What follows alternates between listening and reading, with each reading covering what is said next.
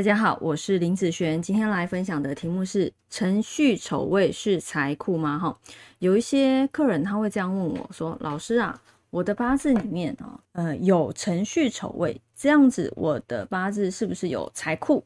哦，有库这个东西啊？因为它将辰戌丑未。”如果有这方面的字的话，代表他的八字里面有这方面的库，对不对？那我八字里面没有这个辰戌丑未，那我的八字就没有库喽。啊，如果我的八字食神又有财，啊，这个是什么？食神的财。如果我的八字里面又有财星，那这样子的话，我是不是有财但没有这个？那我就有财无库。那这样子我的财运到底好不好啊？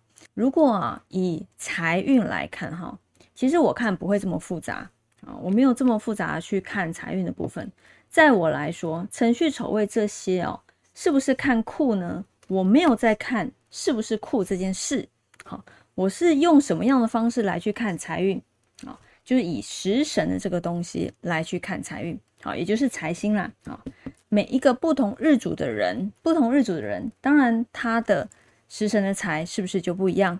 譬如说甲的人啊，那他的。财就是他的土嘛，对不对？好，甲乙木的人，等于说木日主的人，他的财就是土，所以我不是看说辰戌丑未这些就是他的库哦，这样子的看法又有点不一样。那如果以火方面的日主的人，火克金，金就是他的财，对不对？那这个辰戌丑未会看看作他的库吗？就不会了，好，就不会了。我还是会以他的。这一个金哈，就是财星的部分来看作它的财运，所以以我这边的看法，我是没有这么复杂了哈，就是把这个字还当做库，然后再看财。有些人很多人在这里，很多人在这边会被这个搞混乱掉，好，就是也搞不清楚到底要看哪一个，那到底搞也搞不清楚到底哪一个比较好，好，所以有时候就简单来看，如果不将这个当做库的时候，直接把这个当做你的财星、你的财运来去看它的状况。那其实，